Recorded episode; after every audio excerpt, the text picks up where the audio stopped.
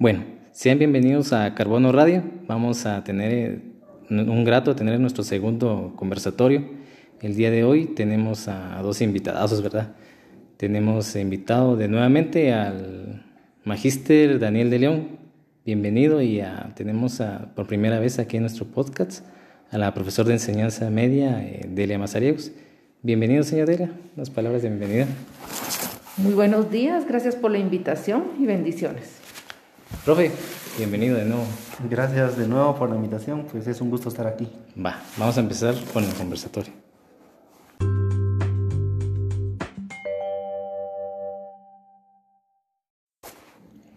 Vamos a iniciar con el conversatorio, vamos a nuestro tema primordial en este caso, vamos a ver este, por qué las calificaciones no se reflejan con el aprendizaje. En este caso, para hacer una introducción, es cuando nosotros tenemos a, dos estudiantes, ¿verdad? Tenemos a una estudiante que realmente participa en clase, nos entrega tareas y tenemos una nota, digamos un promedio de 80 puntos.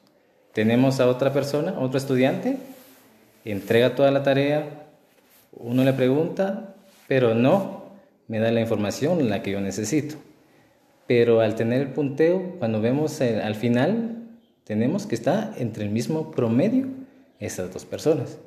Si nos damos cuenta, ¿verdad? Que en, todo el establecimiento tenemos como más de 300 personas, en el cual sabemos que cada mente es un mundo para cada uno, o sea, tendríamos como 300 mundos diferentes, que cada mundo es diferente para cada uno. Entonces nos damos cuenta que existen personas que realmente no sabemos si el aprendizaje llegó al 100% porque la calificación la vemos totalmente con el mismo promedio. Pero, profe Dani, no sé si nos podía dar las palabras de, para empezar este conversatorio. Eh, gracias.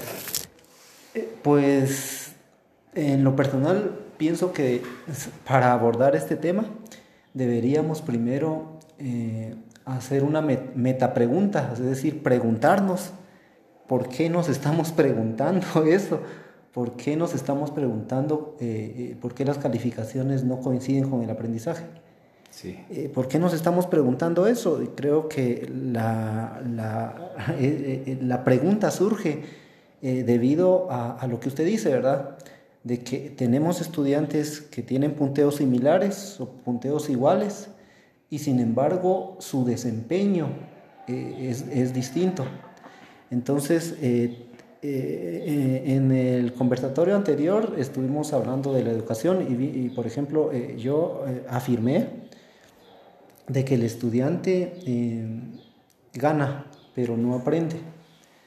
Y, esa afirmación pues eh, lleva a la carga de la prueba, es decir, me corresponde a mí probar por qué digo eso, es decir, por qué el estudiante gana y no aprende, por qué digo yo eso, ¿verdad? Y creo que hay muchas evidencias. Eh, desde la evidencia de que están mal en comprensión lectora y ya ganaron muchas veces ciencias naturales y siguen mal en comprensión lectora, entonces no se sabe. Si, si no, si, no, eh, si, no aprendieron comprensión lectora, ¿por qué sí ganaron? Pienso que esa es una evidencia fuerte. Sí, ¿será que no estamos viendo que el aprendizaje es ahora bajo presión? A que digamos que el estudiante está presionado que cualquier tarea, cualquier cosa es tarea, es puntos, puntos, puntos, puntos, puntos. Me he dado cuenta yo en, al manejar hojas de trabajo, realmente la primera pregunta que hace un estudiante es ¿cuánto vale? ¿Para cuándo es? Y no se sabe ver realmente hasta uno dónde quiere llegar con el objetivo de una hoja de trabajo. Bueno, realmente entiendo el punto de vista del profesor Daniel. Esta conversación pues tal vez es nueva para los oyentes, pero dentro de la parte docente siempre se está eh, conversando al respecto. Hay una cuestión innegable, que todo en este mundo, todo en el universo, como seres humanos nosotros lo medimos. ¿sí? Incluso hay eh, escalas para medir cosas tales como eh, se pueden identificar las ondas cerebrales que habilitan ciertas partes del cerebro, eh, se puede identificar si una persona tiene algún daño cerebral porque se miden ciertas cosas, se puede identificar la salud en base a mediciones. Es decir, eh, nuestro mundo se ha hecho en base a mediciones y si bien una calificación no necesariamente refleja el aprendizaje del estudiante, también es cierto que se tiene que identificar alguna evidencia de que el estudiante ha aprendido. Y esto está muy ligado al condicionamiento, que nosotros nos condicionamos a ciertas conductas. Entonces, eh, esto, se, esto deviene también en que muchas veces nosotros condicionamos la conducta del estudiante porque el estudiante no está adquiriendo ciertos hábitos que son deseables y que le van a servir toda la vida. Un ejemplo es la responsabilidad. Si nosotros no condicionamos el hábito de levantarse temprano, pues el adolescente por naturaleza tiende a, a dormir más. Es más, hay una etapa del crecimiento que se lo pide. Entonces, yo también me lanzo esa pregunta. Si no lo medimos con una calificación, ¿cómo lo medimos? Esa es la pregunta, ¿cómo medir si se aprendieron, profe? ¿Cómo saber? Eh, muy bien, muy interesante lo que plantea aquí, eh, señor Delia. Eh, en realidad es muy importante medir, ¿verdad?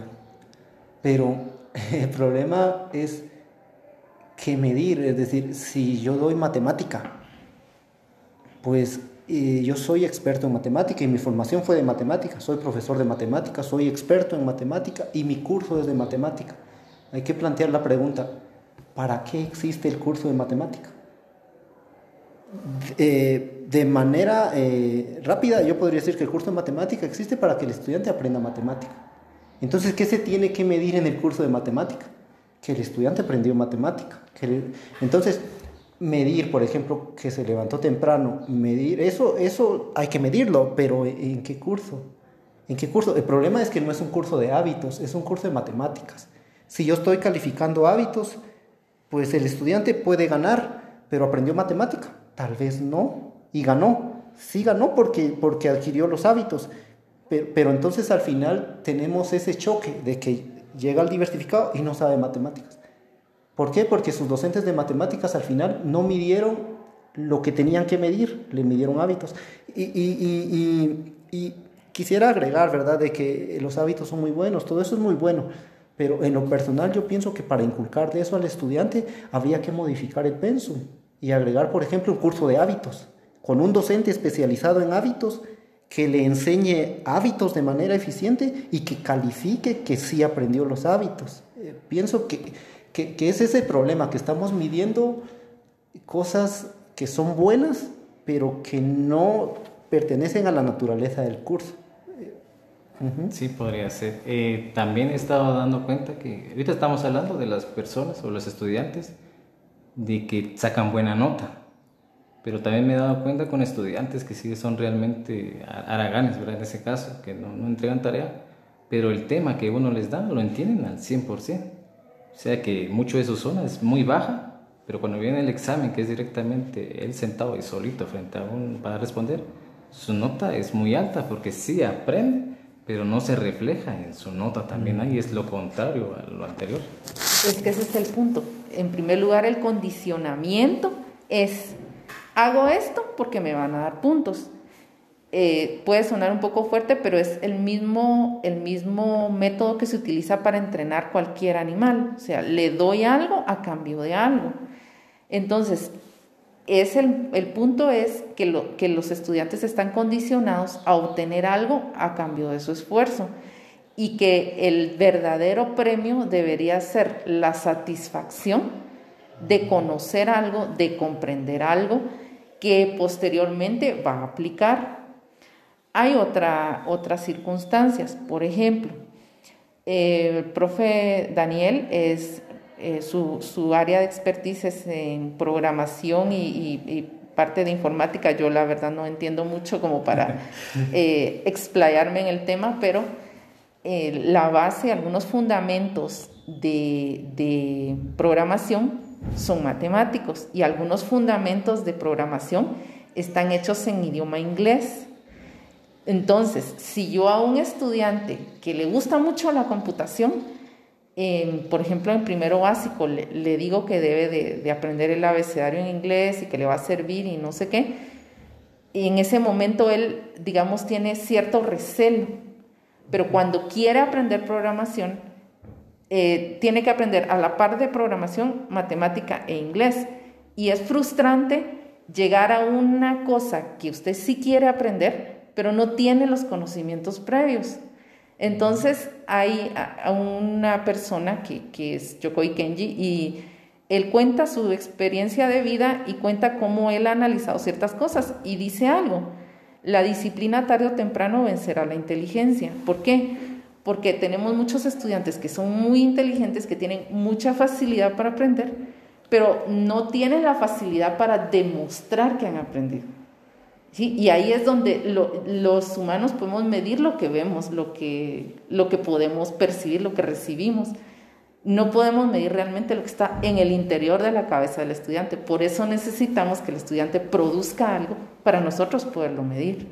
Y ese hábito, eh, el hábito de entregar algo que le he solicitado, que es lo que yo me imagino que puede usar para medir su aprendizaje, ese, ese hábito de la responsabilidad es lo que nos lleva a la falencia de, tareas que son las que nosotros estamos midiendo. Pues entonces, creo que son muchas cosas, redondean, pero eh, al final van a caer en, una, en un solo número y este número implica si el estudiante aprobó o no aprobó. Y coincido, no refleja el aprendizaje, pero es una forma de medir. Eh, sí, muy interesante. En lo personal, eh, señor Dele habla aquí del condicionamiento, es decir, de la teoría de, del conductismo de Skinner. la, y sí suena fuerte, pero la verdad es que si nos analizamos y si nos observamos, así, así funcionamos los humanos, así es nuestra psicología. Nosotros necesitamos premios o castigos, no necesariamente que nos golpeen, ¿verdad? pero un premio podría ser la misma satisfacción, que yo me sienta feliz. Eh, eso es un premio, no necesariamente es dinero, no necesariamente es castigo. Bueno, pues este, la frustración que dice la señora, no necesariamente que me peguen o que tal cosa. Tocó algo importante, por ejemplo, habló de los aprendizajes previos para aprender otra cosa. E, eso e, es muy importante. El problema que yo veo aquí es que el estudiante no mira a futuro el estudiante solo mira su presente. Día a día. Y tenemos un, nuevo modelo educativo, pues ahora se tiene que, eh, eh, pues estamos eh, en una educación por competencias, ¿verdad? ¿Y en qué consiste eso? En que el estudiante aplica y hace ahora, es decir, lo que yo le enseño al estudiante le tiene que servir ahora, no en el futuro. Y es complicado, es complicado para uno como docente ¿cómo hago para que lo que yo le enseño lo pueda aplicar ahora? Yo le ponía el ejemplo eh, en, el conversatorio anterior de que eh, yo podría eh, querer aprender repostería porque me gusta hacer pasteles, pero ¿qué voy a hacer cuando aprendo? Yo voy a hacer pasteles, tal vez voy a vender pasteles o, voy a hacer pasteles para mi, para mi familia o qué sé yo. Entonces, ¿cómo el estudiante que aprendió matemática puede usar la matemática en su cotidianidad. O sea, si, si al estudiante le sirviera inmediatamente lo que está aprendiendo, lo aprendiera. Es decir, yo me voy a meter, por ejemplo, a sacar un curso de automovilismo, pero voy a, cuando lo termine, yo voy a manejar un carro. Entonces, yo voy a aprender, yo voy a aprender. El problema que tenemos aquí es que, a pesar de que estamos con un enfoque basado en competencias, es muy difícil que, que el estudiante aplique lo que está aprendiendo en su día a día. Entonces, tal vez, como usted dice, tal vez sí lo entiende, tal vez sí, sí eh, puede hasta parafrasearlo o lo puede usar más de una vez, pero no lo usa en su cotidianidad, entonces lo olvida. Entonces, el gran reto, pienso que como docentes tenemos es lograr que, que lo que el estudiante está aprendiendo sí le sirva inmediatamente y le siga sirviendo. ¿sí? Y si es un prerequisito para aprender otra cosa posteriormente, él ya lo va a haber aprendido. Entonces, eh, pienso que eso es bien importante. Sí, tienes razón en ese sentido. Eh, creo que la parte que es complicada es que hay ciertas cosas que se aprenden no tanto por el uso inmediato que se vaya a tener, sino porque se alojan en las mismas partes del cerebro donde nosotros aprendemos a resolver nuestros problemas personales o nuestros problemas eh, cotidianos. O sea, la parte de la lógica y el razonamiento es bien complicado de habilitarlo. Por eso es que nosotros la matemática nos cuesta y hablamos mucho de matemática. Y que de hecho les he decir que la matemática pura en sí misma, pues tiene razón, profe Daniel, a mí tampoco me gusta. Pero cuando descubrí que las ecuaciones algebraicas se podían utilizar para balancear ecuaciones químicas, me encantó. Hasta que llegó el momento.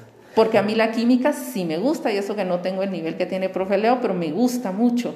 Entonces, en esa parte tiene razón. La situación que tenemos es que eh, pues tendríamos y necesitaríamos un tutor individual en cada área para cada estudiante en cada momento de su vida, ¿verdad? Y eso es muy difícil. Por eso hacemos grupos, por eso tenemos las instituciones educativas.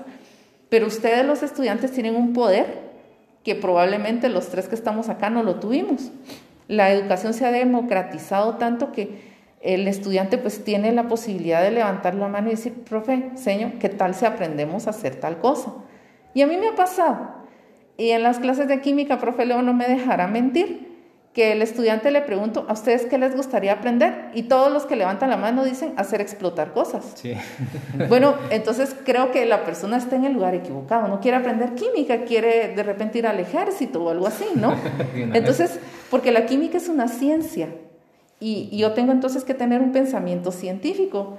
Entonces, si bien eh, yo como profesor hago lo mejor que puedo para hacer una hoja de trabajo que pienso yo, que va a medir el aprendizaje, es el estudiante también el que puede alzar la voz y decir, profe, yo quiero hacer tal cosa, podríamos hacer un proyecto de tal cosa. Y como dice el profe Daniel, al aplicarlo, eh, inmediatamente pues hay un montón de aprendizajes implícitos, pero también seamos sinceros, eh, aquí hemos tenido estudiantes en donde ellos, de su propio tiempo, y de, sus propios, eh, de su propia iniciativa ponen para aprender más, pero también eh, vamos a lo mismo, ¿verdad? De que ciertas, eh, como ciertos hábitos están muy condicionados. El estudiante quiere, no quiere poner más. Y también les lanzo otra cosa que me llama la atención. Para mí, el aprender y el enseñar son dos situaciones como el cocinar y el comer. O sea, el que cocina ya hizo, ya dio. El comer es un hábito personal, es una situación personal y que sucede a lo interno. Entonces puede ser de la comida más rica, pero a mí no me gusta. O puede ser una cosa tan sencilla, pero yo lo, lo asimilo porque lo quiero asimilar. Entonces también el aprendizaje se va a medir en función de la receptividad del estudiante y eso sí he visto que, que el estudiante determinado momento dice es que el profe no enseña bien porque yo no aprendo. Y es algo así como decir, mi mamá no cocina bien y yo por eso no como. Sí. Entonces, eh, ahí sí que pienso que también hay esa conducta del aprendizaje también se tiene como que replantear de parte de quien recibe o quien, quien está aprendiendo. Eh, muy bien, eh, pues resumiendo, en lo personal, considero que algo, un factor que está bastante claro para para que se dé este fenómeno de que no coincidan las calificaciones con el aprendizaje es primero que el docente no siempre evalúa lo que debería evaluar. Evalúa otras cosas tal vez muy buenas, pero no lo que debería evaluar. Entonces la nota no refleja eh, eh, eh, lo que debería aprender en el curso probablemente refleja otras cosas como su compromiso de estudiante, su responsabilidad. Eso es algo muy fuerte, eh, eh, eh, pero es un factor, considero. Otro factor que yo considero que, que evita que, que, coincida, debería coincidir la calificación con el aprendizaje. El otro factor es que puede que el estudiante sí aprendió, pero no tiene cómo aplicarlo y por lo tanto lo olvida. Yo tuve un caso con un estudiante muy bueno, de verdad, para mí uno de los mejores estudiantes. Vimos Excel en cuarto, en quinto ya no vimos Excel, en sexto le iba a servir Excel y ya no sabía Excel. ¿Por qué? porque no usaba Excel. Vimos Excel, pero él al salir de la escuela no había dónde usar. La sociedad no, es, no está diseñada para que aplicara Excel. Entonces creo que otro factor es ese, que el estudiante no tiene cómo aplicar lo aprendido. Entonces ese, es el reto del docente, cómo hacer para que sí se pueda aplicar y que sea algo cotidiano, algo que, que se vuelva cotidiano. El otro factor que considero eh, también que influye es eh, que el docente a veces no usa la herramienta adecuada para medir. Por ejemplo, eh, estamos acostumbrados a las pruebas objetivas, no decir que son malas, sirven en algún momento, ¿ah? pero a veces no miden lo que deberían medir. o, usamos, si usamos alguna rúbrica, usamos ítems o indicadores que no corresponden. Entonces, eh, cosas eh, así, ¿verdad? Ah, y, depende de muchos factores. Yo podría decir, el docente no mide bien, pero ¿por qué el docente no mide bien? Eh, en lo personal yo me observo y yo digo, bueno, ¿por qué a veces uso pruebas objetivas? Y la verdad que a veces es por la prisa. A veces que urge una calificación y tengo, el año pasado tenía grupos grandes. Entonces, evaluar hoy, calificar mañana con proyectos, de verdad que eso para mí eso es imposible y yo no puedo hacerlo. Entonces, ¿qué hago? Tengo que hacer pruebas objetivas. Entonces, eh, eh, eh, al final, no quiero desviarme, pero pienso que, un, factor importante también es que a veces el docente no usa el instrumento adecuado, por muchas razones, ¿verdad? Justificables o no. Pienso que esos factores son factores fuertes que hacen que al final la calificación no coincida con lo que realmente aprendió el estudiante. Solo para finalizar, eh, digamos, eh, científicamente se establece que si uno llega a, poder expresar el 60% de lo que uno recibió como contenido de aprendizaje, uno ha, asimilado ese contenido, por eso es el 60%. Eh, para mí, lo ideal es que como cuando uno está estudiando, tenga el hábito, insisto con eso, de entregar una hoja de trabajo y en esa hoja a mí me van a medir qué fue lo que yo hice. Y si yo saqué, eh, por ejemplo, eran 10 y yo saqué 3, yo sé que hay 7 puntos donde tengo que mejorar. Y no es el fin del mundo, es una oportunidad de que yo me esfuerce más. Y esto se los digo de una forma muy personal. Eh, realmente, el aprendizaje, como dice el profe Daniel, en determinado momento eh, se debe de, poder medir de alguna forma, pero el resultado, digamos, se va a reflejar en cuanto yo como persona tenga ese deseo de, proyectarme de forma personal eh, bien, o sea, de hacer las cosas bien, de ser una persona que tenga un éxito, ¿verdad? Porque no hay, no hay forma de separar una cosa de la otra, ¿sí? Entonces, si yo como persona hago ciertas cosas, por lo menos voy a alcanzar un nivel de conocimiento básico. O sea, si me dedico a esta área que a mí me gusta y si la aplico en cosas tan cotidianas. Entonces, creo que, que independientemente que si la calificación lo refleja o no, yo voy a tener un aprendizaje y voy a tener una satisfacción y eso también es valioso para la vida.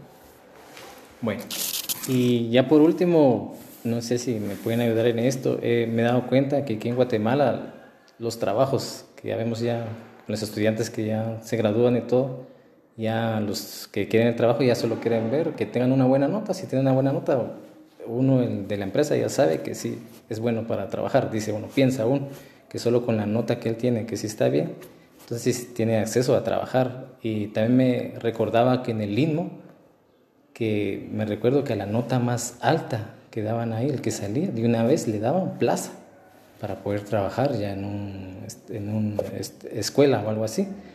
Pero a lo que voy es que ya en otros países, digamos en Estados Unidos, ya las empresas ya totalmente ya no están contratando a las personas que son universitarias, las que ya tienen su cerrado, maestrías y todo, no que ya están consiguiendo trabajo, las personas que aman lo que hacen. Digamos de, de muchas empresas que vemos ahora que los fundadores no son ni universitarios pero tampoco es, es eso, que tampoco no hay que ser universitario, ¿verdad? Hay que tener todo eso. Bueno, entonces nos quedamos ahí, profe Daniel, con lo último y sus últimas palabras, por favor. Eh, eh, pues sí, eh, la verdad que es un tema muy amplio y en lo personal me hubiera gustado mencionar algunos otros factores. De hecho, quisiera mencionar un último factor que considero que, que afecta y es el hecho de la mala distribución de, de los créditos, de las horas o del tiempo. Por ejemplo, en mecanografía en, computación, en tecnología, en las TACs. Se supone que el estudiante tiene que salir y, cuando sale a tercero básico debe aprender, debe poder escribir a, computadora con sus cinco dedos y todo sin ver y todo, y el estudiante sigue escribiendo solo con dos dedos.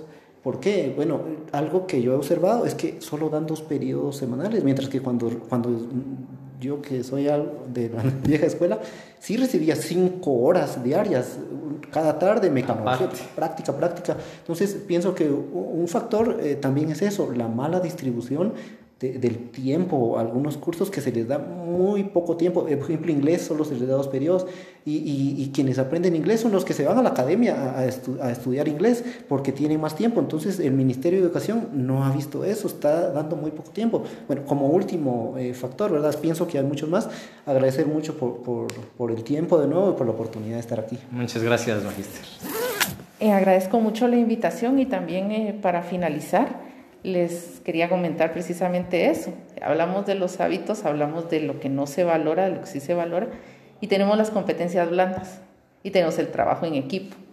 Entonces, tenemos que aprender a trabajar en equipo para aprender a valorar, que no es lo mismo que evaluar, las capacidades de, de todos. Aquel no es bueno para esto, pero es bueno para lo otro. Y la idea es que todos hagamos lo mejor, ¿verdad? Entonces, esa parte también es, interesante y es importante que como personas tenemos que, mm, tener todos esos buenos hábitos. Y yo insisto, no hay forma de que una persona que tenga unos hábitos personales que son eh, apropiados y, socialmente aceptados eh, tenga un, fracaso académico, porque el mismo hábito le va a llevar a, resultados eh, buenos. De todas maneras, el éxito o el fracaso depende de muchas cosas y no es eso lo ideal, sino lo ideal es cómo yo fracasé en algo y cómo me voy a levantar de ese algo. Ese es el factor fundamental. Si yo me levanté, tengo éxito. Únicamente y muchas gracias por la invitación. Bueno, muchísimas gracias. Eh, gracias por escucharnos a todos y próximamente nos miramos en un nuevo podcast. Gracias.